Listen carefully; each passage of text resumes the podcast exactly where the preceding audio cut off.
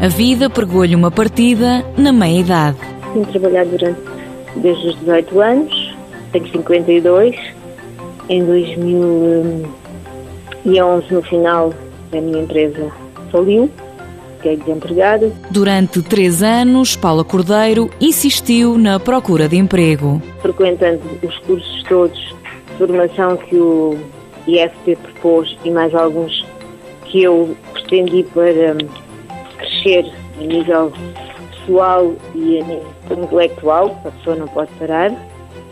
Portanto, e já após quase três anos e meio de desemprego, é que surgiu esta oportunidade de trabalho.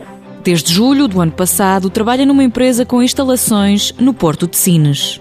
É uma empresa francesa que abriu uma sucursal em Portugal, portanto é nova, recrutou muito pessoal na altura e eu fui mais uma dessas pessoas. Esta administrativa de Grândola admite que o novo trabalho lhe devolveu a esperança. Foi ótimo, foi renovar uma esperança de vida em que uma pessoa que já se encontra na minha faixa etária pensa que epá, já ninguém acredita em ti, já ninguém quer saber porque tu tens uma determinada idade, mas felizmente foi uma renovação, foi um incentivo para viver.